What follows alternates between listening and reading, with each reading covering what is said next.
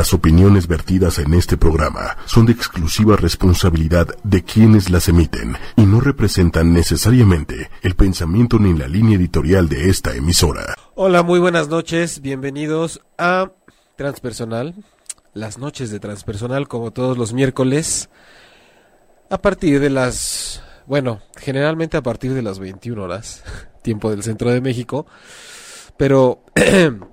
Hoy he tenido que poner a prueba mi inteligencia emocional para sacar adelante este retraso, porque fueron una serie de contratiempos que convergieron para que este programa empezara hoy, como tenía que ser seguramente a las 9.17, no había de otra. Todo dicen pasa por algo, quién sabe. El caso es que em, Manuel en los controles les da la bienvenida. Gracias por estar acá, Manuelito. Y yo también desde acá, Jaime Lugo, terapeuta, a través de ochoymedia.com, a través de las redes sociales, ustedes saben, en Facebook Live como arroba ocho y media, ocho y media oficial, en Instagram y en Twitter. Em, además me pueden encontrar en la página web jaimelugo.com y en Facebook como terapeuta Jaime Lugo. El día de hoy, porque como es costumbre traigo mis notitas, porque es importante tener información lista. Em, quiero que platiquemos y desde luego digo que platiquemos porque como siempre están invitados a participar en el chat en vivo que tengo aquí mismo en la mano para estar viendo sus dudas y sus comentarios porque este es un tema que normalmente se habla de la inteligencia emocional em, digamos que en la psicología normal en la psicología formal la ortodoxa la cual pues tengo un pie dentro, pero la verdad es que siempre me gusta más salirme de ahí. Em, y eh, pero precisamente como la propuesta del programa en transpersonal es siempre que trascendamos y vayamos más allá de estos asuntos, creo que es importante saber cuando uno quiere atravesar un tema o llevarlo un poco más lejos, que precisamente sepa qué es lo que está queriendo llevar más lejos. No nada más hablar de pronto del alma y de la espiritualidad solo porque sí. Tenemos que también que tener ciertas bases de lo que estamos hablando y cómo ha sido durante la historia del ser humano que de pronto se ha construido y elaborado todo este conocimiento de lo que es la mente, las emociones y cómo es que y por qué ahora planteamos que es necesario trascender y llevar eso mucho más lejos, sobre todo para el bienestar de nosotros mismos y de las personas con las que convivimos. El día de hoy entonces, inteligencia emocional es el tema y están invitados a participar conmigo. Hay una frase bien linda con la que yo quiero comenzar, porque además em, digamos que condensa como si fuera un, consome, este concentra muy bien eh, como que la idea a través de la cual podemos entender lo que es la inteligencia emocional. Y dice así, todos podemos enojarnos, eso es fácil, pero enojarnos con la persona correcta, en la medida justa, en el momento adecuado, por la razón pertinente y del modo apropiado no es fácil. Y esta frase es de Aristóteles. Y yo nada más de leerla pienso qué difícil debe ser tener en cuenta tantas cosas al momento de eh, como si el enojo lo pudieras decidir. De pronto nos vamos con la finta de eso. Es como, en serio, que tengo que tomar tantas cosas en cuenta en el momento en el que viene una emoción a mí y, y que no, más bien me doy cuenta cuando ya vino la emoción a mí y ya hice un desmadre y ya me desquité con todo mundo y ya después es cuando me pongo a reflexionar después de que ya largué. Pero por eso es que una de las cosas que vamos a ver hoy a través de la inteligencia emocional es que de verdad, y esto ya no solo por las cuestiones, eh, digamos, psicoespirituales, sino también la, la, academia, las investigaciones, la ciencia, la psicología, la psiquiatría, yo no sé por qué, tengo ahí unas sospechas conspiracionistas, pero... Eh, de pronto me hace mucho ruido que temas como la inteligencia emocional todavía no sean parte fundamental de la educación desde el nivel básico de todo ser humano en todo el mundo, porque pareciera que no nos quieren sanos emocionalmente, nada más quieren que estemos cultivando conocimientos y que aprendamos a leer y escribir y a tener conocimientos técnicos y, y de pronto vemos que en los grandes... ¿Eh? Y a repetir. Y a repetir, sí, como, como, periquitos. Entonces, yo digo esto porque me lo dijeron en la escuela y entonces, y me lo dijo además un maestro, y si me lo dijo un maestro, pues quiere decir que así es. Y, vemos además que grandes, grandes, grandes fracasos eh, en la historia, incluso creo que de la humanidad, de la sociedad, como las guerras, que yo considero un fracaso, eh, pues son por cuestiones muchas veces emocionales. seguramente hay cuestiones económicas por ahí y de poder. Pero pues que no hay detrás del poder y del dinero sino algo emocional que te hace sentir mucho más poderoso, más chingón, más yo las puedo todo, ¿no? Yo yo yo yo las puedo, entonces hay, que fijarnos bien que eh, de, pronto no es nada más lo material, hay mucho mucho de sentimiento detrás de las cosas.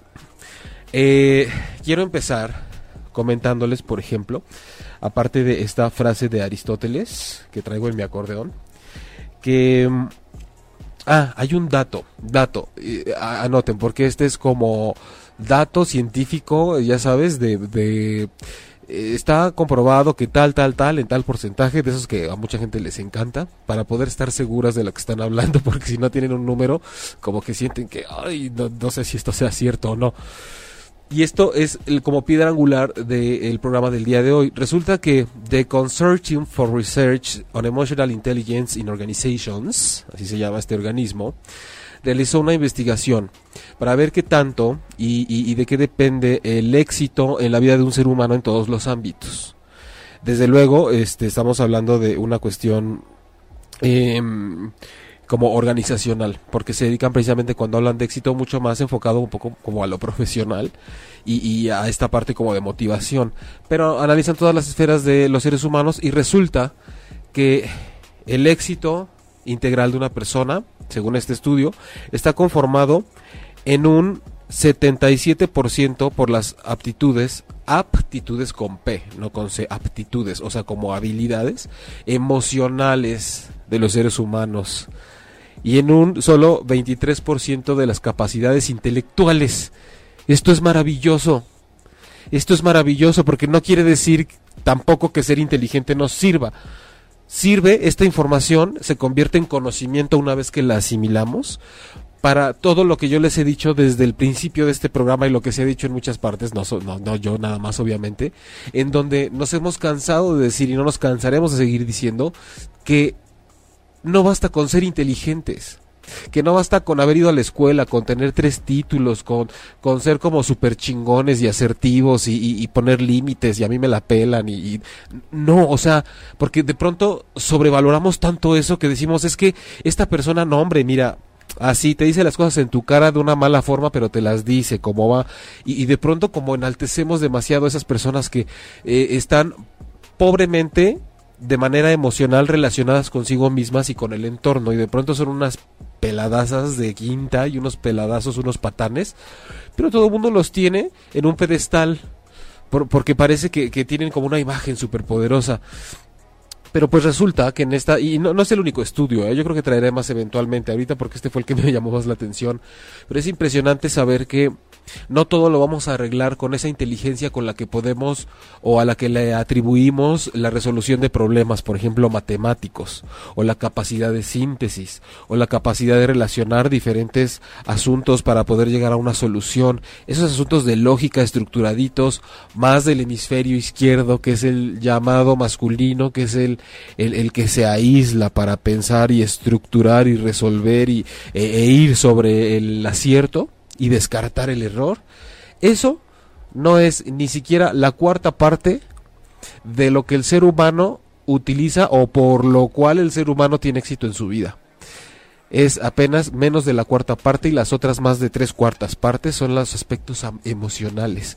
Porque ustedes pueden ver que una persona, desde luego, eh, no sé, puede estar con unos altos grados académicos, pero una vida emocional muy pobre. Y es muy común, yo lo veo en el consultorio.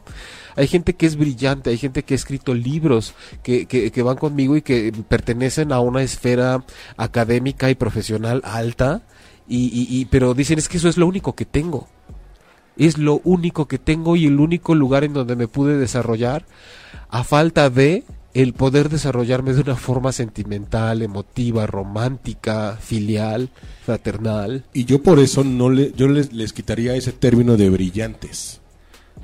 Porque no podría, no, no puede brillar alguien simplemente como dices por su inteligencia en, sociedad. ya no es ya no es brillante. Claro como que eh, literal no pueden brillar en sociedad brillan como nada más en como en un limbo no en su limbo aparte. Exacto.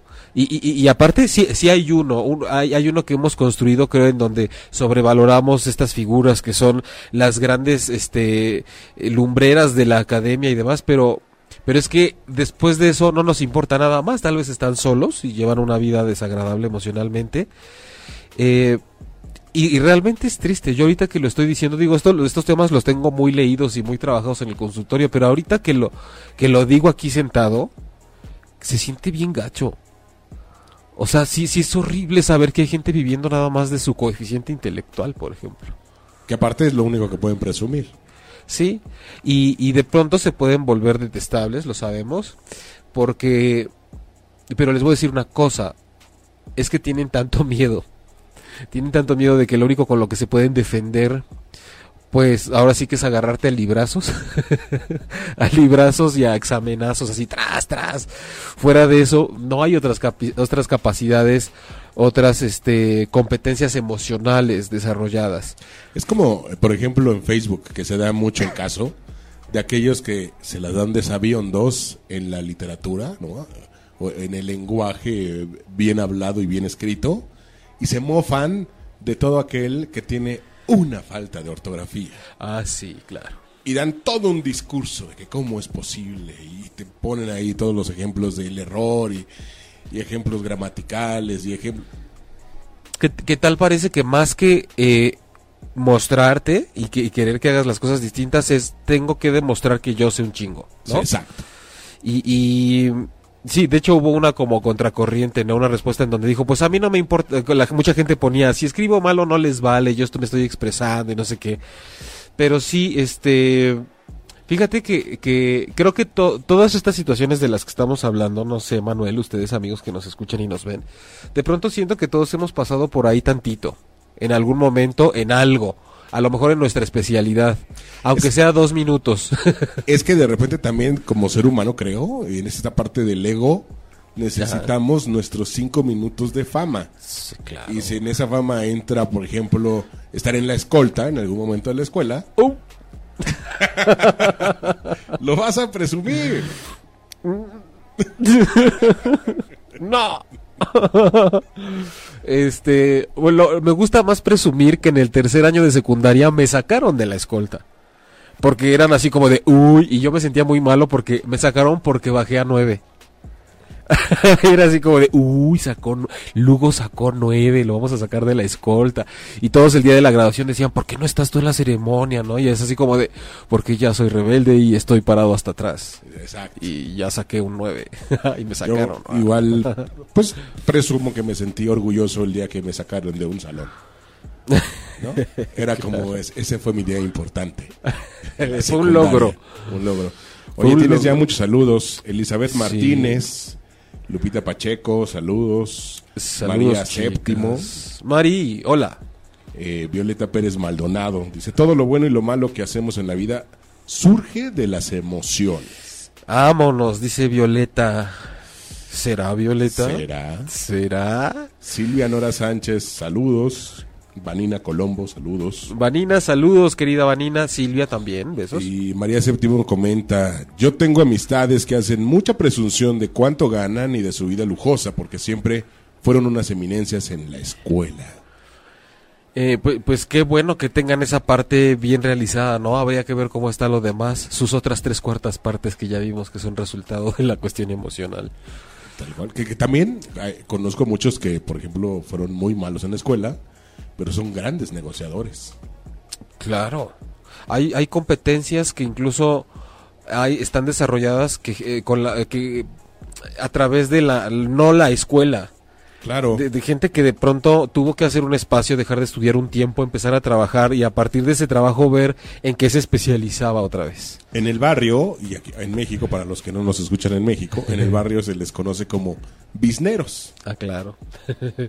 los bisneros y este los Sí, como esa gente luchonzona, ¿no? Sí, exacto. Eh, por aquí también está saludándonos Osvaldiño Ziña. Yo creo que así se pronuncia lo que tú pusiste ahí, que no sé si sea así lo pusiste nomás.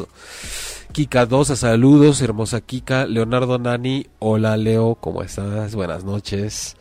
Eh, y Soul Dionemic. Hermanos saludos, hermanos saludos. Qué gusto escucharte. Gracias, Kika.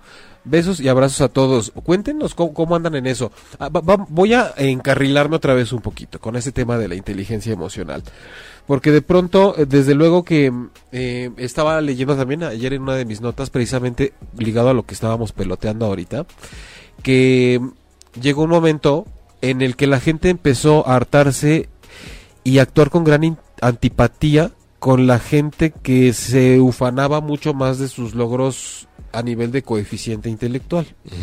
Y es que a partir de 1900, estamos hablando a principios del siglo XX más o menos, fue cuando se empezaron a desarrollar todas las pruebas psicométricas.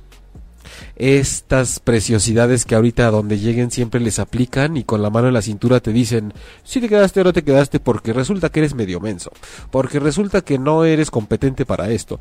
Y a lo mejor no se los dicen, pero la verdad es que son las conclusiones a las que llegan. Yo recuerdo que una vez, este, puedo, dec- puedo, puedo decir...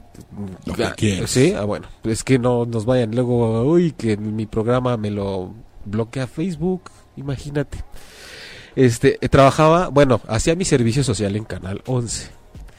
Y este, un día de, de ahí me contrataron, luego, luego, y después ya me quería cambiar yo a otra parte porque no me gustó el área donde estaba trabajando. Y, y todavía ahí fue cuando empezó el ISO no sé qué, esto es, de calidad. Y entonces Recursos Humanos tuvo que hacer exámenes psicométricos a todos los que queríamos entrar. Y este, yo no estaba bien emocionalmente en esa ocasión. Fue una de las etapas como el oscurantismo en la historia. Yo estaba bien darks ahí, pero bien darks por dentro. E- Empezaba una de las peores etapas de mi vida. Y pues bueno, hice el examen, pero ahorita recuerdo cómo a pesar de eso uno continúa, ¿no? Sigues haciendo cosas para, para, crees que, que si te detienes algo va a suceder y la verdad a veces lo que necesitas es detenerte. Lo hice junto con personas también del mismo canal que querían entrar a ese puesto y otras externas. Y nunca sucedió hasta que yo me di cuenta que ya se había quedado una persona y hablé a recursos humanos y les dije, oye, nunca me avisaron, quiero saber qué onda y el tipo súper mala onda por teléfono me dijo, ah, no, pero es que mira, básicamente en tu test saliste bajo en inteligencia, ¿te puedo ayudar en otra cosa?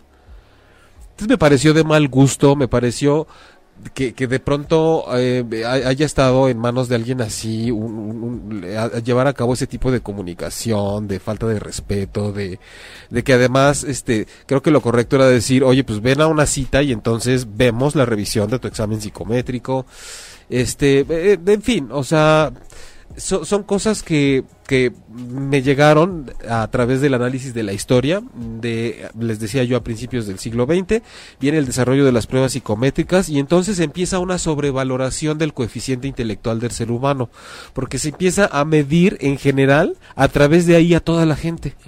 Y entonces, este, las emociones empezaron a ser consideradas, da- dado que el- el- la inteligencia era para los superiores, y esos eran los buenos, y porque además había una prueba a través de la cual se podía medir. Resulta que entonces quien se emocionaba pues ya era tonto, era tonta, no valía la pena, eso no sirve para nada, y sobre todo se, ve- se empezaron a ver las emociones como, como sinónimo de debilidad. Estamos hablando de un poco de antecedentes en la historia para recuperar este concepto de inteligencia emocional. Y así sucedió durante ese, como que hablé como de Yucatán. Entonces, eh, así se fue desarrollando todo esto y así fue como durante pues prácticamente un siglo estuvimos viviendo bajo el yugo de que si no eres inteligente pues eres inferior y si eres niño y lloras eres maricón y o, o las mujeres son este débiles porque todas chillan y entonces son las más emocionales y por eso el hombre es superior, o sea, un montón de porquerías y Y si no tienes sellito de excelencia, no hay domingo. Ah, por ejemplo, sí, porque además ya no, si era nueve ya no tenías. Ya no tenías. Además. Sí, ¿no?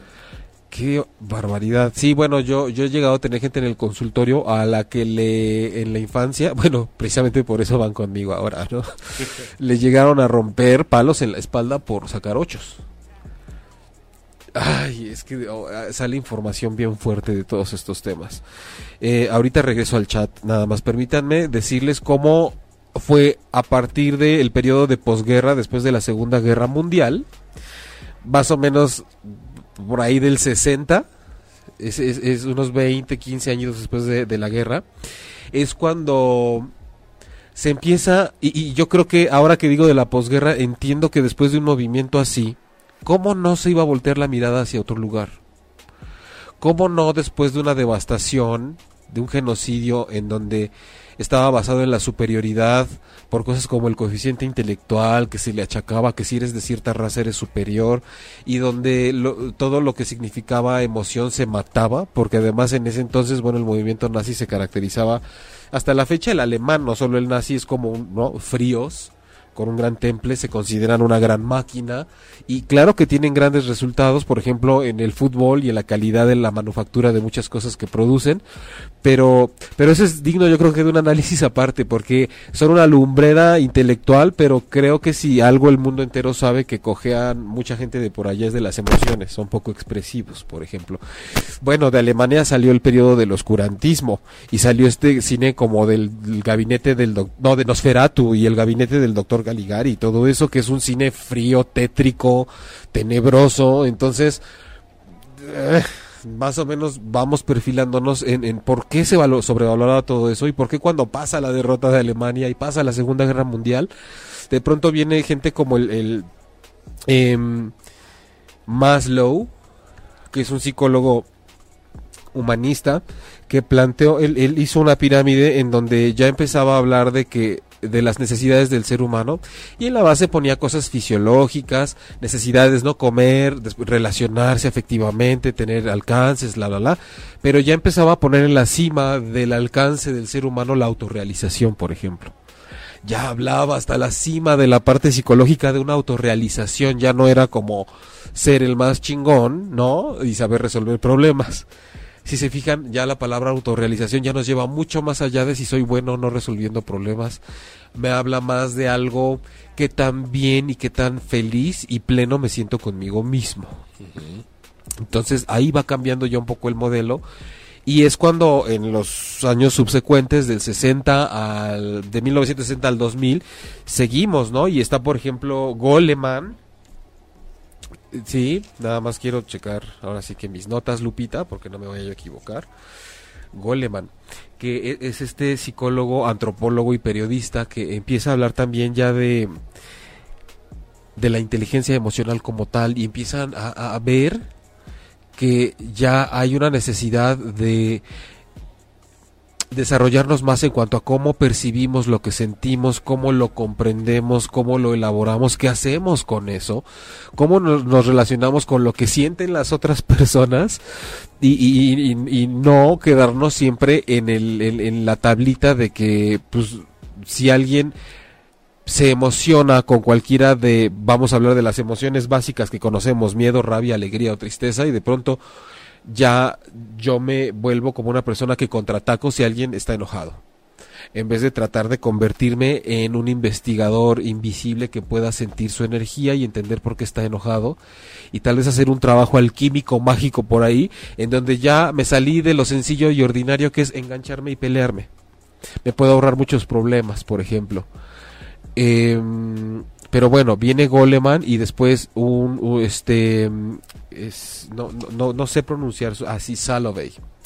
Salovey que a través de un esquema en 1997 empieza a plantear, digamos, como lo que es la inteligencia emocional, pero entre Goleman y Salovey, los, los pueden googlear si quieren, eh, empiezan a hacer, no juntos, pero sí empiezan a hacer trabajos que le dan forma a lo que es la inteligencia emocional y por qué sería bueno desarrollarla y qué capacidades y qué eh, competencias nos da la inteligencia emocional y entonces se empieza a abrir todo esto ya mucho más a estudios que dicen que efectivamente las emociones son preponderantes para el desarrollo y nuestro éxito. Em, sin embargo, me parece importante resaltar a todos que como este programa es transpersonal y, y, justo ya desde antes de esos años también, pero de una forma muy hippie y muy desde su nicho, la psicología transpersonal ya decía, por ejemplo, a esa cima de la pirámide que planteaba Maslow, que era de la de la autorrealización, ya le echaba un pisito más a ese tipo de cosas, contemplando la parte espiritual del ser humano. Entonces decía, qué bien que empezamos por el coeficiente, por, por la conducta, ¿no? Oye, ¿por qué te portas así? ¿Por qué te comportas así todo como mecánico? Y después, ah, no, parece que hay algo mucho más interesante, la mente, el coeficiente intelectual, la inteligencia. Uy, sí, ya logramos llegar a lo máximo. Después la historia nos lleva a las emociones. No, hay una gran fuerza por ahí que se está manifestando que son nuestras emociones y son súper poderosas. pero ya se le estaba echando desde hace mucho también un pisito más a decir, ¿y qué pasa con la espiritualidad? ¿Con qué te conectas que va más allá de tu realidad? ¿Qué información te trae un sueño? ¿Qué es la intuición? ¿Cómo puedes sanar algo a través del mismo dolor que te lo está produciendo? ¿Cómo la sanación de un ser humano viene a veces sometiéndose a la tensión que le genera un problema en vez de estarlo evitando porque luego los problemas vienen precisamente porque evitas la tensión que te está causando y si a veces te sometes y te quedas en ese punto en donde siempre te estás echando a correr y es en donde dices tal vez lo que necesites es quedarme aquí hasta que me desmaye y cuando despierte muy probablemente todo haya cambiado, yo haya cambiado, yo me haya transformado, porque esa tensión y ese dolor son los que me estaban esperando. Ajá, pero de pronto se vuelve un calvario mi vida porque nunca, nunca me lo he permitido, no me los he dado.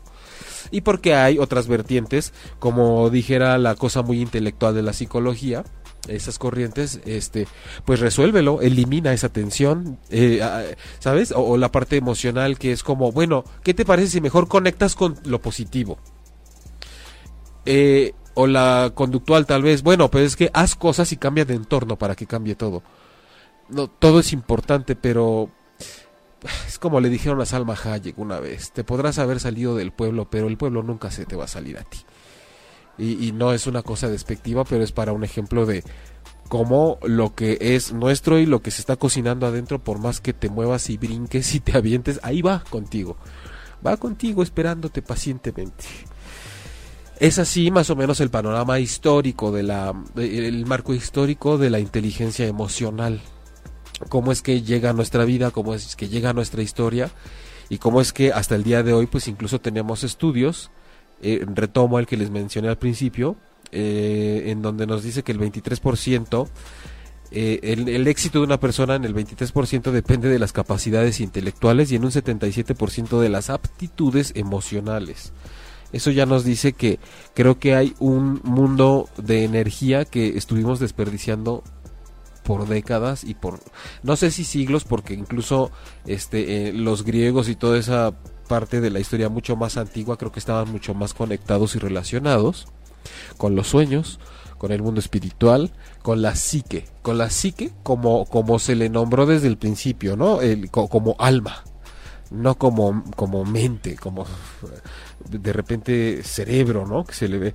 Y bueno, de, de, así fue como desembocamos también en una definición más o menos oficial de la inteligencia emocional al día de hoy, que si bien yo creo que nos falta mucho por desarrollarnos a un nivel mucho más allá de cómo me siento y qué hago con lo que, ya sabes, ay, me siento triste, ay, bueno, tengo que abrazar mi tristeza y entonces, este, no negármela y seguir adelante, porque aún así creo que es como mm, quedarnos un poquito limitados pero ya el que las emociones se estén reconociendo como parte fundamental en el desarrollo profesional, académico y personal del ser humano es merece un aplauso. Nada más uno. Nada más uno. Nada más uno. Hasta ahorita la definición oficial de inteligencia emocional es la capacidad de percibir, reconocer, comprender y regular. Pues fíjense, porque de pronto como transpersonal a mí se me enchueca la boca un poco cuando escucho esto, pero bueno. Capacidad de percibir, reconocer, comprender y regular nuestras emociones y las de los demás. Entiendo las buenas intenciones y que se refieren a que tenemos que ser empáticos, comprensivos con nosotros mismos, con los demás, pero todavía estamos en una etapa en donde necesitamos que las emociones son algo tan incomprensible todavía y, no, no, tienen forma, no es algo que podamos agarrar, que todavía seguimos usando términos como cómo las puedo controlar y cómo las puedo autorregular y cómo puedo meter a un espíritu en una jaula, ¿no? Por ejemplo. Pero bueno, a, a, así vamos paso a paso, por lo menos. Por acá te pregunta Mariana Legorreta, ¿qué trabajo tienes que hacer en ti para poder tener inteligencia emocional? Bueno, ahorita vamos a, a hablar un poquito de eso, ¿cómo no? Yolanda González, ¿cuándo iremos a tener clases de inteligencia emocional en la escuela? Es impresionante el peso que se le da a la cuestión académica, como si fuera algo desvinculado de la dimensión emocional. Y Yolanda sabe porque ella es Miss. Ahí está, Kika 2A, es ISO 9000. ISO 9000, Kika, ya no sé en cuál van, pero sí era el ISO 9000. Y, y María Séptimo, saludos, dice ISO 9000, una pesada. Mira, ya lo vive, lo vive, lo vive. Sí, sí, sí. eh, um, María, muy cierto, mi mamá odiaba los 6, 7 y 8 en la boleta. Eh, Kikadosa, claro, qué inteligente eres. Wow, ¿me lo estás diciendo a mí o, estabas complementando un comentario? este, Soul, es como aprender el uso de las emociones, ¿no? Ahorita vamos a, mira, qué bueno que dices eso, te voy a seguir leyendo. Eh, yo he sentido que cuando algo me sale bien, todo a mi alrededor fluye en todos los sentidos, o es parte del ego, eh, o... es que está el comentario, ¿sabes que No lo puedo abrir completo, pero bueno, Dice, o es la dopamina la Ok. que crea estos estados, Jimmy. Ok. Eh, Quetzali, buenas noches. Gracias a todos por estar acompañándonos y participando tanto. Tienen todos estrellita en la frente. Me preguntaba Mariana, ¿qué trabajo tienes que hacer en ti para poder tener inteligencia emocional? Y ligándolo un poquito a lo de Soul Dynamic.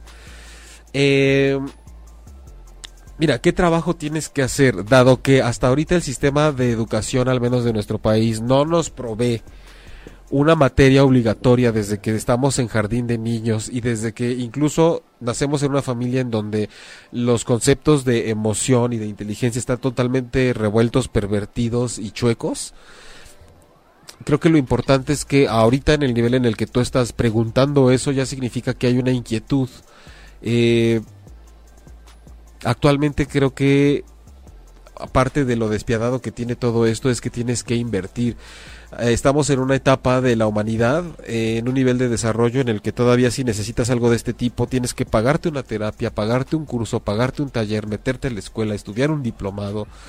eh, o, o irte a, a mochilear al Tíbet o a la India, que mucha gente dice me fui a encontrar a la India. Este ya con ya nada más con decir India creen que se iluminan.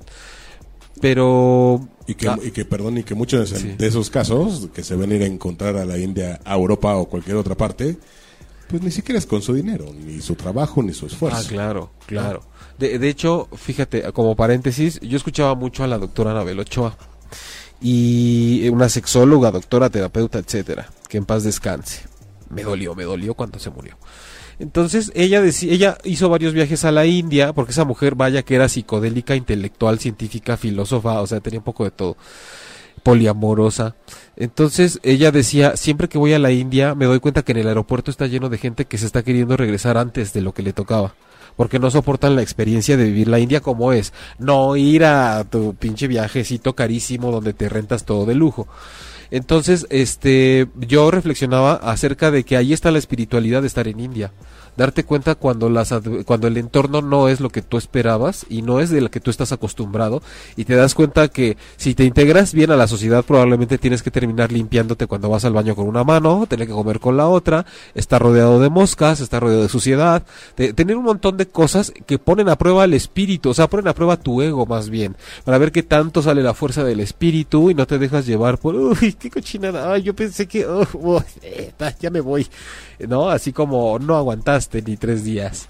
Entonces, este, bueno, cierro paréntesis.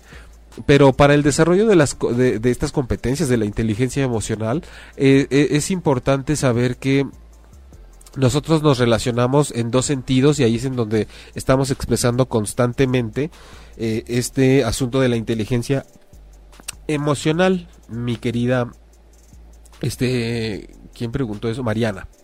Mariana y Soul también les explicó a todos. Se habla de ¿Cómo, una- ¿Cómo diferenciar entre esta inteligencia emocional Ajá.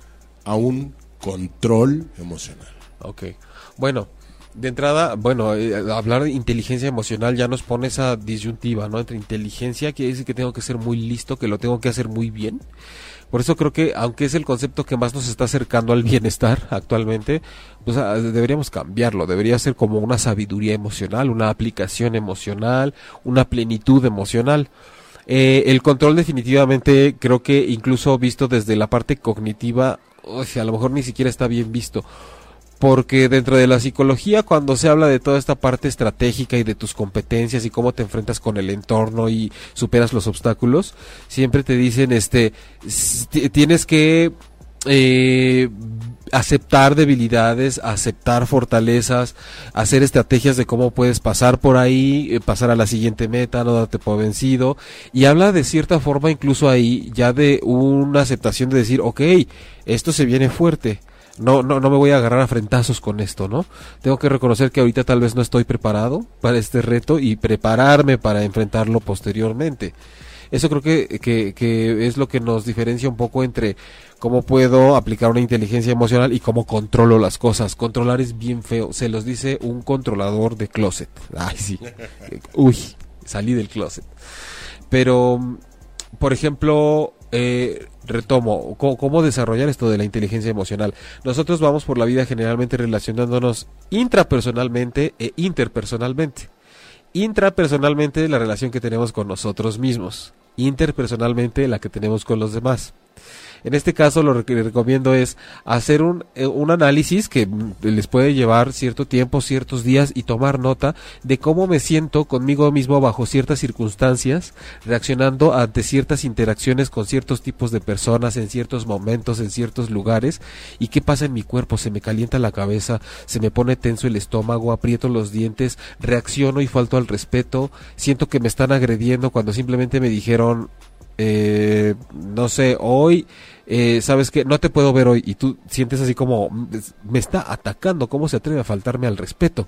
Tomar nota y decir, hoy una persona tuvo un contratiempo por el cual tuvo que cancelarme una cita y me lo tomé totalmente como un ataque, me enojé, me puse rojo y quise vengarme. Eh, eh, hoy, eh, eso iría por ejemplo en relaciones interpersonales, cómo me relaciono con los demás. Todo lo interno, todo lo que yo digo, cómo, esto cómo me enoja de mí, no estoy bien, no estoy feliz con esta parte de mi forma de ser, eh, cómo vivo la vida en lo individual y cómo la vivo desde adentro. A veces estamos muy contentos, entre comillas, con la forma de ser que tenemos y con nosotros mismos, pero resulta que algo pasa que en lo interpersonal, en la relación con el mundo y los demás, pues no está tan reflejado. Ahí, por ejemplo, ¿cómo identificas esta parte? Porque para, para ti y en tu mundo estás súper cool, ¿no? y estás bien padre y, todo. Pero el, el, el, mundo externo, pues no lo ve así justamente lo que decíamos, los superinteligentes, ellos se creen super cool porque son súper inteligentes y tienen respuesta para todo. Y nunca va a faltar tus compañeros cuando estés grande del partido político que te apoyen. Por ejemplo. Pero, pero eres, pero no tienes ni siquiera la educación para saludar o despedirte. Claro, y, y, mira, ah, lo podemos ver de pronto, mm, tú dices ahorita con el, con el saludo, como con esa prepotencia y, a veces lo podemos ver hasta un ejemplo de una persona que se puede sentir súper contenta con su desempeño individual y en su situación interna. Y, de pronto este trata súper mal a la gente que le da cualquier servicio. En un restaurante, em, a la gente de su casa que va y colabora y trabaja para hacer las cosas, cosas que esa persona no sabe hacer ¿no? Que, no las haría jamás y cuyo trabajo seguramente vale más. Ay, sí, ya me Entonces, eh, es bueno siempre saber por lo mismo que tenemos un espejo en la sociedad un espejo que tenemos que analizar porque puede haber gente que también esté muy contenta consigo misma y esté padeciendo más bien una, una serie, una especie de bullying o de que la sociedad que lo rodea se fija mucho en el que dirán y todo esto. Y, ahí hay que ver que no todo lo que viene del exterior es precisamente vale la pena tomarlo en cuenta.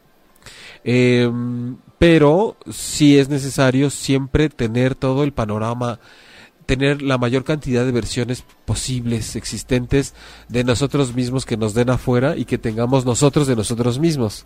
Okay. No nada más espejearnos con los otros y ya. Y, y, y, porque también tenemos, que no, no, no sé si el zumbido se escuche al aire también, tengo un zumbido fuerte por aquí. ¿No? Ok, bueno. Es, es que me están sumando los oídos porque alguien está hablando de mí. Este, hay un eh, aspecto, digamos, como paralelo a este, que es las personas que están interpersonalmente súper bien relacionadas y parece que todo está bien, pero cuando vamos a lo intrapersonal, todo está mal no hay una satisfacción consigo mismos, no hay una plenitud con quienes son, no están cómodos con lo que son adentro. Entonces, ahí es en donde también se hace un trabajo muy importante, porque imagínate cuando todo parece que todo está bien afuera y ante los ojos de los demás, y resulta que contigo mismo hay una desvalorización tremenda, y lo que estás optando es por usar sobre todo en esta faceta grandes máscaras grandes máscaras porque no puedo salir al mundo a interactuar conforme lo que yo siento ahorita dentro de mí porque si no sería pues algo deprimente y eso me, me pondría más cercano a la soledad, por ejemplo, y a la desolación. Entonces, la inteligencia emocional en estas en estos tiempos en esta época viene a decirnos cómo podemos eh, empezar a autoobservarnos para ver cómo es la relación con nosotros mismos y cómo podemos relacionarnos mejor con los demás porque incluso mucha gente fracasa en su trabajo y no puede llegar más lejos porque tiene problemas personales en el trabajo que es lo menos profesional que puede existir en esta vida. Que metamos nuestras pasiones y nuestro temperamento y nuestras cosas emocionales en una cosa que es profesional, en un lugar a donde vas a ejecutar tus aptitudes emocionales, tus estrategias, tus, tus competencias, y de repente ya alguien trona en el trabajo porque se andaba acostando con el jefe, porque resulta que le hizo bullying a otra persona, porque se caen gordos y se sacan la lengua, porque como se caen mal cuando le pide una cosa que urge el otro no la hace, entonces caemos en una serie de, de inconsistencias, impertinencias e inmadureces tremendas. Incongruencias. Entonces, incongruencias, todo lo que... Encia. Todo lo que sea encia. Violeta Pérez te pregunta, ¿la inteligencia emocional es manipular tus emociones? ¿Quién, perdón? Violeta Pérez. Ay, te ¿sabes qué te entendí? Violenta. No, no, Dije violenta. No, no. ya sé, Violeta, ya te ando cambiando el nombre. Eh, me repite la pregunta, aquí está, ¿la inteligencia emocional es manipular tus emociones? No, siempre que hablemos de, inteligencia emocional, eh, mm, recuerden que ahorita dije que es pertinente mejor llevarlo a un terreno de la plenitud emocional, de un manejo emocional. Eh, todo lo que sea controlar y manipular queda fuera. Yo sé que ahorita la psicología ortodoxa actual, moderna, modernísima, cientifiquísima, lo que dice es, sobre todo apoyándose en las neurociencias, que sí hay que tener un autocontrol y una autorregulación. Y la verdad es que tampoco es que seamos máquinas. Yo creo que a través del entendimiento y de la sensación y de vivir ciertas experiencias, sí vamos integrando cierto aprendizaje de manera que unos detonadores emocionales ya se están alivianando y otros de alguna forma ya sabemos cuándo vienen y tenemos más recursos y más lugares hacia donde voltear ya no estamos encerrados en el mismo patrón, en el mismo complejo, en la misma reacción, en la, misma reacción así de que nada más escucho un, tema, una palabra y luego, luego, ¡pum! ¿no? Me, me, reviento, me exploto. Pero, pero por ejemplo, perdón, pero en esas, en, eh, justo en ese punto, de repente, ¿cómo encontrar un equilibrio entre lo que para a ti puede ser un detonador, que para mí pues es algo casual, que no pasa nada? pero finalmente, por ejemplo, estamos trabajando juntos, estamos conviviendo juntos. ¿Cómo encontrar, cómo mediar, o hasta con tu pareja? ¿No? Ah, es que claro. me que, oye, pues yo lo he hecho siempre, no pasa nada, ya nadie le había molestado. sí, siempre hay una oportunidad para aprender, ¿no? Aunque parezca que todo estaba bien. Em, ah, el otro día también es que me paso mucho tiempo solo. Entonces pienso y pienso y siento y cosas y de repente ya se me va la mano y digo, hay que salir por un café para ver gente. pensaba en cuando tú le dices a la gente, hay que nosotros empezar a hacer un esfuerzo por desarrollar el hecho de tratar de comprender al otro, no de tener que estar de acuerdo con él. Y la gente suele decir, ¿y por qué siempre soy yo la que tiene que hacer ese esfuerzo? No, porque se los estoy diciendo a todos. O sea, todos tenemos que tratar de entender al otro y que no precisamente tratar de que esté de acuerdo con nosotros ni de convencerlo, ni pensar que nosotros tenemos, que, el otro nos, nos quiere orillar a que estemos de acuerdo con él. Y si así es, pues, pues tú sabes si te jalas y te arrastras hasta allá. Tú puedes estar en tu lugar y decir, oye, fíjate que me encanta compartir puntos de vista contigo, pero pues eh, en esta ocasión pues te quedas con tu punto de vista, o sea, nomás no coincido, no concuerdo y me quedo con el mío. Y a veces el orgullo no nos deja decir, ay, este cuate tiene razón. Pero me voy a poner a buscar en qué no. o sea, para chingar, en vez de decir, tienes razón, o sea, eh, todos tenemos nuestra razón, además es, es algo subjetivo. Entonces creo que cuando estamos colaborando y de pronto para una persona algo es un detonador y para la otra no, la inteligencia emocional entra cuando si yo estoy estable emocionalmente, tengo que saber que si percibo que tú no, En primer lugar es una, tengo que distinguir, eh, distinguir si eso es tuyo o es mío. Ah, eso es de él. A él le está pasando algo. Él se está alterando. Entonces seguramente esto tiene, tiene colita, tiene historia en su vida. Entonces, puedo involucrarme ahorita para preguntarme, puedo hacer a un lado o puedo decir, oye, eh, ¿te puedo ayudar en algo? Generalmente, eh, cuando alguien agrede mucho, también tendríamos que, que preguntarnos, este, o atrevernos a preguntarle, dependiendo del grado de confianza, si, si, si te, o sea, te, te ocurre algo, o sea, de verdad hay, hay algo con lo que no puedes en tu vida, porque, porque me parece que el ataque y la ofensa es, es una forma en la que probablemente necesites ayuda. te puedo ayudar. Pu- puede ser un escudo de defensa. Totalmente, pero un escudo que, que ya sabes que te lo azotan en la cabeza, ya de, lejos de defenderse es con este mato antes de que me maten. Entonces la inteligencia emocional aquí entra para invitarnos a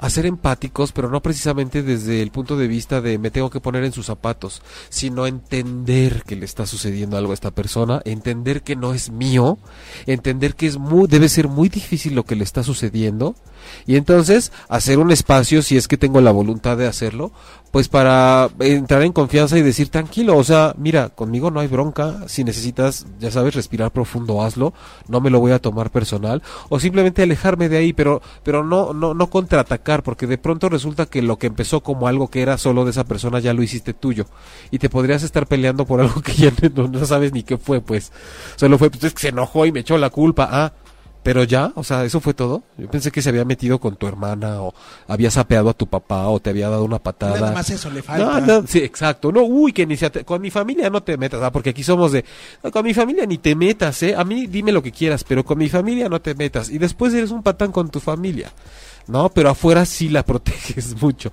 Entonces, la, inteligencia emocional requiere de mucha honestidad, de mucha paciencia y sobre todo la clave de la inteligencia emocional es el autoconocimiento, es el estar dispuestos a, a entrarle bien a los catorrazos de lo que implica conocernos mejor y saber qué nos duele y cómo probablemente eso que nos duele lo estamos usando para relacionarnos con los demás. Y por eso tanto pleito y tanta incomprensión y tanta intransigencia, intolerancia, porque realmente estoy enojado conmigo mismo o estoy muy triste y estoy queriendo relacionarme desde ahí, pero no me doy cuenta. Después resulta que las personas son las que están mal, son las que tienen la culpa y son las que no me comprenden cuando no tienen por qué comprenderme si yo no digo lo que me está pasando. María, he escuchado que inteligencia emocional es igual a reprogramar tu mente. ¿Qué hay de cierto? Eh, mira, si bien la mente es como, como un acervo ahí, un fichero, digo, una gran maravilla, eh, reprogramar me suena más como ya no está lo que estaba antes y ahora hay cosas nuevas y olvídalo y no digamos que es una forma como avant-garde de decir la reprogramación mental pero me gustaría llamarlo más como evolucionar mi forma de de pensar y de sentir y saber que al final de cuentas eh, el, el- el punto de la inteligencia emocional es que las emociones y el navegar sanamente por ellas nos sirvan para tomar buenas decisiones. Entonces llega un momento en el que evidentemente la razón, la inteligencia, el coeficiente intelectual, las emociones, los sentimientos y demás confluyen en nuestro beneficio. Entonces yo diría, María, que en vez de reprogramar, que es como me lleva a decir sustituyo, quito algo y pongo otra cosa, sería como sumar, transformar lo que ya está ahí junto y, y potencializarlo y, y hacer que evolucione y nosotros junto con ello. Eh, ya nos queda poquito tiempo de programa. Tú tranquilo, tú tranquilo. Ok. Eh, ok.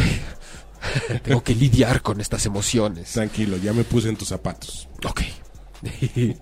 y micrófono cerrado, ¿no? Eh, me quedé con María, ¿verdad? Ah, Grace. La inteligencia emocional es la base de todo. Hay un documental sobre Bután donde lo explican. Fíjate, Grace, es, eh, y no, no lo dudo, o sea, que, que a lo mejor en un siglo, digamos, es que la base de todo es, es, es algo como mucho más trascendental, más profundo y, y- y mucho más sublime e intangible. Eh, pero me parece que es un buen paso para la etapa en la que estamos, que ya se esté hablando de que las emociones sean fundamentales. Y eso habla de que estamos avanzando este, hay partes como todo colectivo y como todo, como todo todo, en donde pareciera que va involucionando y vamos para atrás. Y la verdad es que esas fuerzas contrarias a lo que planteamos hoy siempre van a existir, desgraciadamente. Siempre va a existir la tortura, la gente despiadada, las drogas, la pedofilia, los abusos, los cosas innombrables. Pero pues sí, pareciera que es parte de los obstáculos que tienen que existir el, el, y tiene que haber orden del caos o el caos dentro del orden, las fuerzas contrarias, todo lo que en esta vida se genera incluso nosotros viene de la discordancia, viene del encuentro de dos fuerzas que va un lado para una y otro lado, eh, la otra para el otro lado. El Eh, el yin y el yang, eh, la mezcla de los químicos, ¿no? Algo pasa para que haya fuego, algo pasa para que el agua cambie de estado, algo pasa para que nazcamos desde, desde lo físico, ¿no? Hay, un, hay una penetración, hay, hay toda una explosión química y de pronto aún así nos negamos a reconocer que en la vida tenga que elaborarse a través de lo agridulce, por ejemplo, ¿no? Ay, acá Ay, ay, ay. Eh, María, ¿cómo lidiar con un compañero de trabajo que hace todo a su modo y ese modo cree que es el correcto, cuando no lo es por múltiples razones? Que aquí, más, híjole, es una guerra de modos. ¿No? sí. Porque, digo, es como yo lo entiendo, pero, pero también el modo en que está escrito, mi estimada María, querida María, es como si quisieras hacerlo a tu modo. Sí, es que para una guerra se necesitan dos también, ¿no? Entonces es que todo a su modo y el, y el suyo es el correcto y que definitivamente este si entra uno en conflicto con eso es porque sí hay una tendencia a que entonces me molesta que haya quien lo quiera hacer todo a su modo o también quisiera que fuera a mi modo. No podemos ser tan simplistas tampoco. Entiendo lo que dices porque sí hay actitudes que cagan, simple y sencillamente. Eh, pero es que también hay otras posibilidades, la posibilidad de dejar pasar las cosas y de decir eso no es mío, aunque me moleste no es mío. Y, y es algo con lo que yo tengo que lidiar y es un obstáculo con lo que puedo desarrollar mi inteligencia emocional para saber que el hecho de que una persona sea voluntariosa, controladora y prepotente no tiene que ser motivo de que yo me enferme, por ejemplo. Exacto. ¿no? Eh, yo hoy, por ejemplo, les comparto, ¿no? Que parte de lo que yo llegué tarde fue porque tuve que cantar Oaxaca antes de venir para acá. Tuve una tarde medio complicada y cuando me di cuenta, dije, pues no pasó de ahí. No, sí. Sí, el estómago dijo, ah, sí, pues toma. Entonces, eh, de repente fue así como, ya me voy. No, no me voy. ¿No? Y fue así de... "Bleh". Y claramente, es, es que si se fijan, muchas veces hay vómitos que dices, esto es enojo. O sea, Sí. esto es algo que se quedó atorado en la tripa porque dijo, yo de aquí no paso. Diría mi abuelita, es pura bilis. Pura bilis, pura bilis, porque además este fue, fue clara, claramente, y, y ves cómo se manifiesta en energía. O sea, inteligencia emocional, emociones, sentimientos, sensaciones, eh, eh, todo va, el, el cuerpo te va a hablar, te va a decir, tal vez te estés dando cuenta y lo estés reconociendo, no, pero aquí está. Pero a ver, está, ahí tengo un ¿no? punto. Ok, tu cuerpo lo está reconociendo, lo estás asimilando, lo estás trabajando. ¿Y eso te da derecho a escupir absolutamente todas esas emociones? Ah, o sea, como para no enfermarte y decir mejor despotisco. Escudarme con, no, como no me quiero enfermar y como esto lo estoy trabajando, entonces escupo absolutamente todo. Me vale a quien embarre. Pues sí, no, no es cierto. No, es que ahí viene la inteligencia emocional, precisamente. Ahí tengo que ver cómo, eh, si distingo que esto es mío y esto no, y todo es mío, tengo que hacer un trabajo, como decía, de pronto estamos en la temporada en la que a lo mejor tengo que ir con un terapeuta para trabajar todo lo que yo tengo y que no quiero que se me quede, y que no por eso me voy a convertir en una persona agresiva, en una persona codependiente, chantajista, eh, eh, entonces eh, grosera, altanera, etcétera. Entonces tengo que trabajarlo de forma que Mira, es que también estamos en, en un momento de la vida en donde si yo lo saco, no falta quien lo agarre, pensando que es para, para ella o para él. Entonces, muchas veces tenemos que lidiar con eso en el consultorio. Por ejemplo, es que, ¿qué hago con esto? Que no puedo, que, y, además me van a decir que no es cierto y no, y, y, y- me van a, reclamar que lo estoy diciendo. Es, pues tú sácalo, ¿no? Necesitas decirlo, o sea, decir lo que sientes, porque una cosa, fíjate Manuel, es un tip de inteligencia emocional. Si yo, no por dañar a los demás, pero necesito sacar muchas cosas, a necesito decir cómo me siento, más no acusar. Entonces, ¿qué me molesta? Más no señalar, más no echar culpas. Y a veces siempre hay alguien de confianza o hay una oportunidad en la que dices, perdón, pero este asunto me encabrona bastante, o sea, lo tengo que decir para no actuarlo. Ok. ¿No? Es que ahorita, igual, viajé en el tiempo y me hiciste recordar una plática que escuché en nuestro grandioso sistema de transporte lleno de historias metro. Sí. ¿No? En donde un- el inicio de toda la plática es grandioso, pero grandioso en serio. Ajá. Es, no es que yo sea chismosa ni intrometida, pero... ¿No? Y ahí comienza toda Ah, la sí, historia. Sí, sí, ya de ahí se viene un pergamino. sí, eh, enfocándolo más como esta parte de, de... Pero fíjate, no sé qué tanto, o sea, una función emocional de eso. Definitivamente creo que hay que revisar por qué, qué hace que yo me sienta bien, ¿no? Como exponiendo y hablar de los demás todo el tiempo, Es que es como ¿no? escupirlo todo en tercera persona. Sí. No lo sí, estoy sí, sí. escupiendo yo, lo estoy escupiendo a través de los demás. Pero en realidad también me molesta. Pero como yo no soy chismoso, Claro. entonces no estoy involucrado. y, y como que tengo que reafirmar mi historia, mi punto de vista, a mientras más con, con mientras más gente lo comparta, ¿no? Exacto. Eh, Exacto. y, y de alguna forma sí tengo la razón. Sí, porque hay veces que esas situaciones explotan y de repente el chismoso se descloseta y dice, si ella a los 15 que les platiqué dicen que tengo la razón y opinan que tú estás mal. Exacto. O te dicen, ya, y sí, por favor, todo mundo sabe lo que andas haciendo. Y dices, ¿what? Todo el mundo, ¿quién? ¿Por qué? Sí, Ve, por ¿y ejemplo, acá, ¿De boca de quién? Soul de Onimic. O, algo así. O algo De así. hecho, sí es cierto. A veces me quedo callado por miedo a que se carguen las personas por mi mala actitud en el momento hasta mis padres. Ok, eh, eh, y en especial ahí, mi querido Soul, ahí parece como una bomba de tiempo que no solo tú tienes, todos tenemos en algún momento. Eh, hay, parece que mu- mucho, mucha energía muy enojada que sacar, entonces hay que hacer algo al respecto. No, eh, sé que ya estás preocupado por eso y estar conectado aquí y preguntar ya es un inicio. Pero solo mírate como, como la misma naturaleza. De pronto necesita estallar un volcán, desbordarse un río, fluir y no quiere decir que uno haga daño. Pues de pronto el volcán mata a quien se asentó en las faldas del volcán a vivir. Que nadie les dijo que ahí se tenían que ir a vivir. Entonces, nada más hay que ver que no, no con la intención de dañar. A veces nos da mucho miedo decir lo que sentimos porque no vayamos a lastimar a alguien. Y entonces, ¿por qué andas cuidando corazones que no te pertenecen, que no es el tuyo? Eh, pero Es que si digo esto, no vaya a ser que se ofendan. Ay, ya llegó Madre Teresa de Calcuta, versión 2, revolucionada, reloaded. A encargarse de todos nosotros.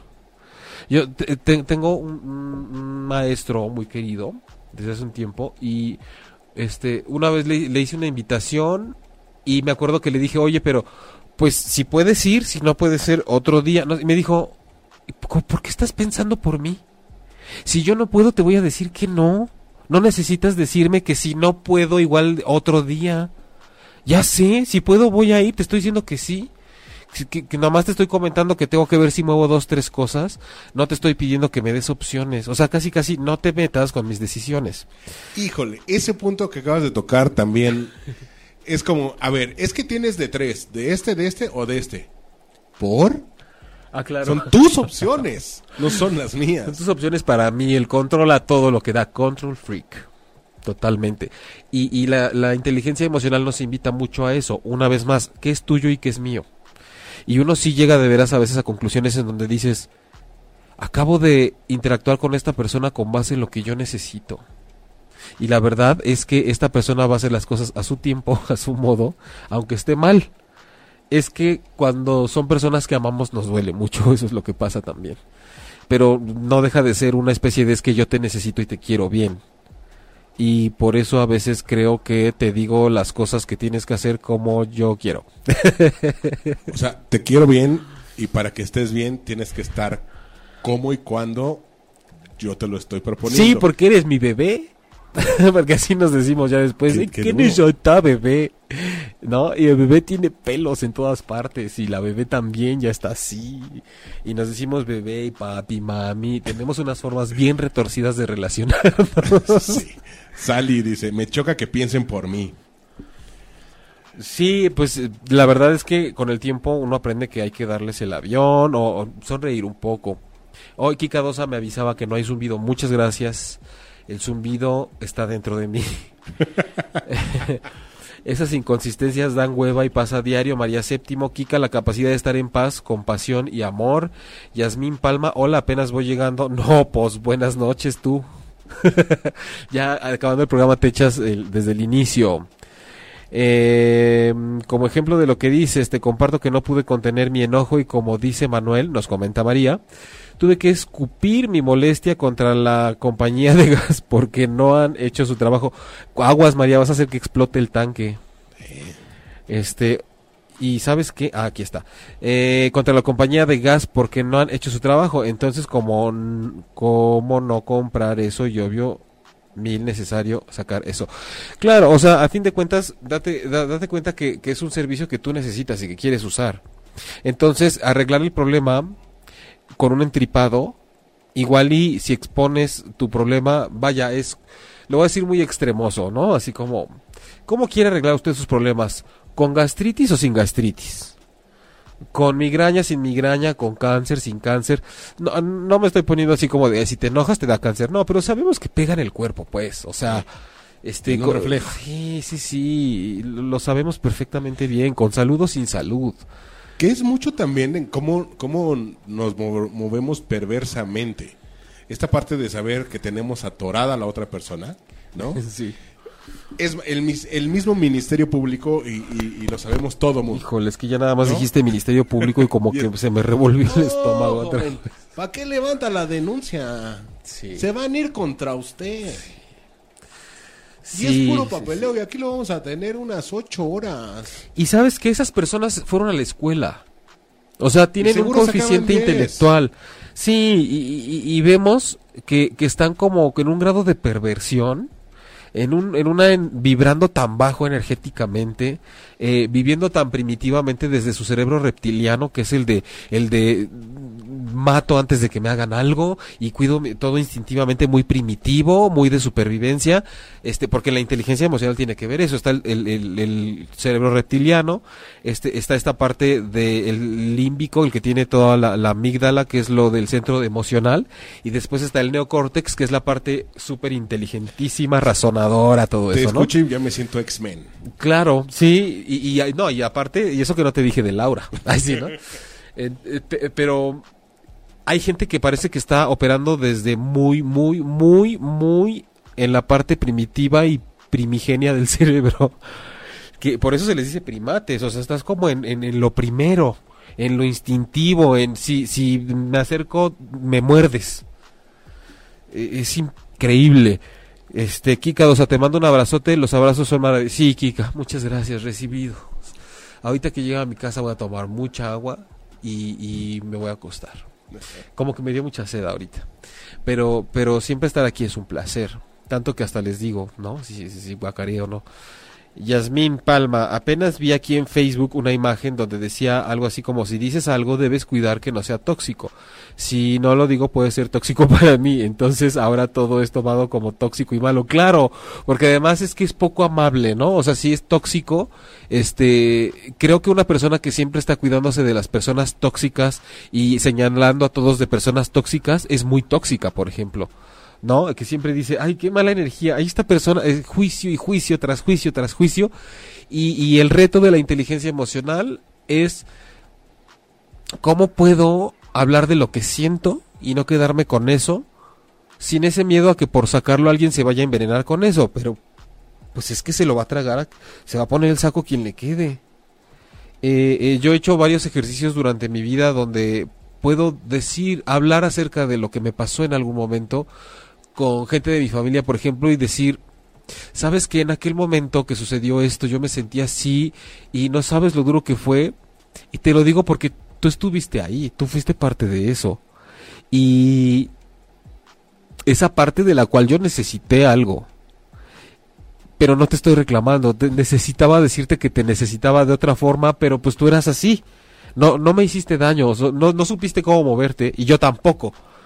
Y, y ha, sido bonito porque de pronto eh, la retroalimentación ha sido como de, oye, pues yo hoy, en este momento, te quiero decir que me disculpes por, pues por no saber en ese momento. Pero, pero que al día de hoy me gusta que estemos diferentes, que estemos bien, pero, pero sí es muy complejo dar y poder recibir las retroalimentaciones. Y es muy difícil decir, por tu culpa yo estoy así ahora o por tu culpa me pasó esto, a decir, sabes que esto que vivimos juntos, yo lo pasé solo o yo no sé qué pasó contigo que contribuiste a que estuviera tan mal. O sea, me echaste la culpa, no me apoyaste, me pellizcaste, estaba llorando y me pellizcaste, ¿no? Y que la otra persona no diga, porque lo más común es, ah, vas a venir a decir a mí que fue mi culpa que tú, este... Pero acuérdate que tú... Sí, sí, sí, o sea, ya eres responsable de tus actos, no tienes por qué estarle echando la culpa a los demás, pero es, es que hay que tener mucha disposición para escuchar y para decir, necesito decir y sacar lo que me está pasando, más no te lo estoy aventando. Y, y, saber que cuando algo viene hacia mí es como lo tengo que ver y encontrarme con eso como si fuera un cuadro, una pintura, no como si me estuvieran dando una puñalada. Y también puedes, puedes no estar de acuerdo, pero no atacar. Claro, decir, oye, a ver, no me suena lo que me estás diciendo, lo lamento mucho, primer lugar. Segundo, este, déjame decirte que en ese momento yo sí estaba consciente de que la estabas pasando muy mal, pero no sabía cómo acercarme. O me acerqué y tú estabas tan mal que no te diste cuenta.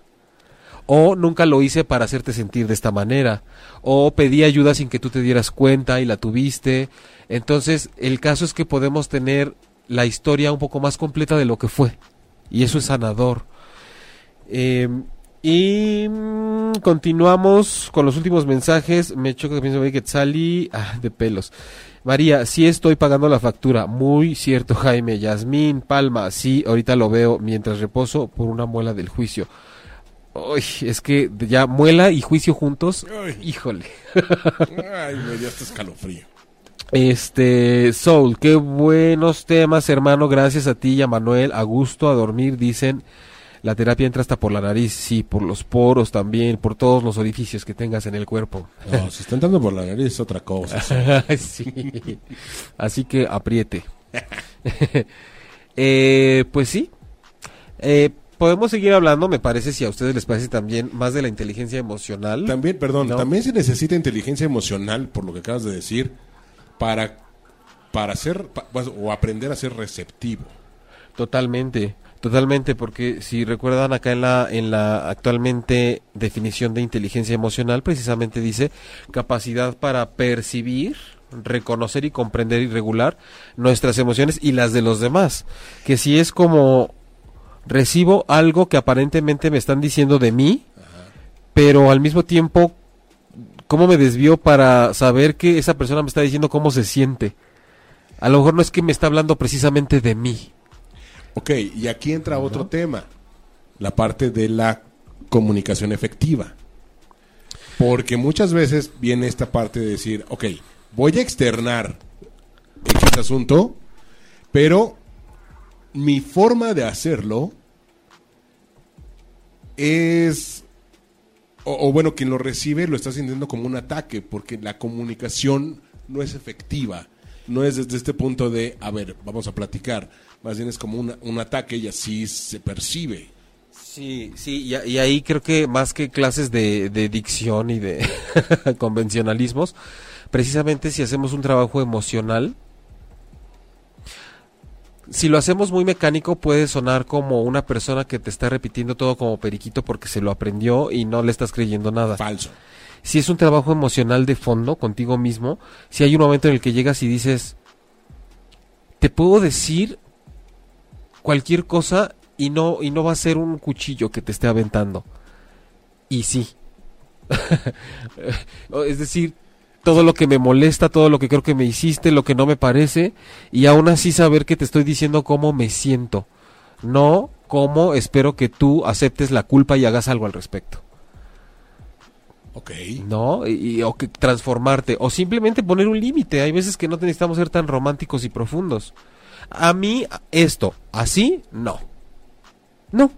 No te conozco, no tengo confianza contigo, a mí no me hablas así, no te estoy amenazando, nada más te digo, no, me gusta, adiós. No te quiero de amigo, no te quiero de amiga, o con una persona más querida es, oye, oye, no me digas así, o sea, no me gusta, se siente feo, ¿no?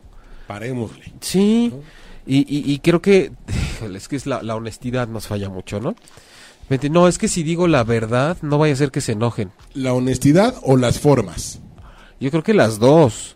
Pero, pero de pronto yo voy más por la honestidad primero y luego, y luego trabajemos sobre las formas. Porque de pronto le damos, sí, es que yo soy más de fondo que de forma. A mí si alguien me dice, ¿qué crees que pasó esto y tal persona me dijo? Yo así, ¿y, y le dijiste? ¿Se acabó el problema ya? ¿Cortaste de tajo? ¿Le hiciste frente? No, porque no, es que si no, ¿para qué me busco problemas? Digo, bueno, porque, porque vas a venir tres veces al día contarme lo mismo, que esta persona te lo volvió a hacer, y que te dijo, y que no movió, y que se quitó, y que te empujó, y que te vio feo, y que te barrió, que te faltó al respeto, eh, o, o ya dejaste de tener contacto con esa persona. No, este, vaya, creo que, que, que la honestidad ya quita como mucho, mucho, mucho peso de encima. Y si a alguien le pica que se rasque, siempre y cuando no sea con dolo, ¿no? Ok. yo, o sea, estoy, esto ya es muy a título personal, ¿no? Y, y yo veo que las cosas están tan críticas allá afuera, que la gente le huye a decir las cosas como son, que, que primero tenemos que, creo que hacer un ejercicio de honestidad con nosotros mismos y decir, esto quiero y esto no quiero. Ya está la honestidad contundente de por medio y decir, ahora voy a ver si encuentro la mejor manera posible de decirlo. Ok. Eh, pero hay que estar bien convencidos con nosotros mismos, porque si no nos convencemos a nosotros, pues a los demás menos. Muchas gracias a todos ustedes por haber estado conmigo, con Manuel, con ocho y media esta noche. Eh, seguramente la semana que entra vamos a continuar con la inteligencia emocional, porque es mucho, mucho, mucho, mucho, mucho que decir al respecto, mucho que aprender. Eh, Yasmín, es que se necesita para todo la inteligencia emocional, es un reaprender a relacionarte, así lo entiendo yo, así es, así es. Eh, hemos llegado a esta vida a tomar un cuerpo y a vivir una experiencia que sabemos que se va a acabar porque el cuerpo se acaba y tenemos que hacer algo maravilloso con eso. Tenemos que desarrollarnos y tenemos que hacer que nuestro paso por aquí, así como quien pasa una hora por tu casa o tu oficina y te deja algo, su perfume, su sonrisa, su mal genio, su todo, y, y, y, y de repente, no sé, siendo un alma que trasciende y se transforma y decir, es que fíjate que en su vida pasada sí no le fue bien porque como tenía miedo de decir las cosas como eran, o le daba miedo y le daba pena hablarle a la gente, o quería controlar todo. Suena como, ¿en serio eso bajaste? Por, por, por eso, te- eso, eso fue lo que te quedó pendiente. Entonces, vayamos, no, vayámonos con todo, con todo, este, pero primero en nosotros mismos, ¿no? Intrapersonalmente y después interpersonalmente. Muy bien. Gracias, Manuel. No, un verdadero placer. Yo me despido con mi frase del día publicada en Facebook, y, eh, que parece que a muchos les gustó, Ok. que es mi sección gustada desde el confesionario, que Ajá. es, me queda claro que usted, sí, usted, no es culpable de la cara que tiene, pero sí de las jetas que pone. Exactamente, porque, ¿sabes qué? La jeta es la jeta. Y a la jeta se le respeta. Se le respeta. Sí, de verdad, eso de la jeta también a mí a veces se me da muy bien. Es que a veces no lo puedo ente- no, no, no lo puedes esconder. Dices, traes una jeta hasta el piso. Muy, muy buena frase, sabia. Gracias, Big Brother. Gracias a ustedes. Recuerden que me encuentran en jaimelugo.com, página web, y eh, como terapeuta Jaime Lugo en Facebook y en todas las redes arroba ocho y media para que en la estación puedan echarse los podcasts del programa, las aplicaciones iTunes y TuneIn Radio, en ocho y media oficial en Instagram y Twitter. Y nos vemos aquí la próxima semana, esperemos que en punto de las nueve de la noche, hora del centro de México, y si no, unos minutitos después, ya saben que aquí ando de todas formas. Besos, saludos, abrazos y apapachos. Que descansen. Si te perdiste de algo o quieres volver a escuchar todo el programa, está disponible con su blog en ochoymedia.com y encuentra todos nuestros podcasts de todos nuestros programas en iTunes y Tuning Radio. Todos los programas de ochoymedia.com en la palma de tu mano.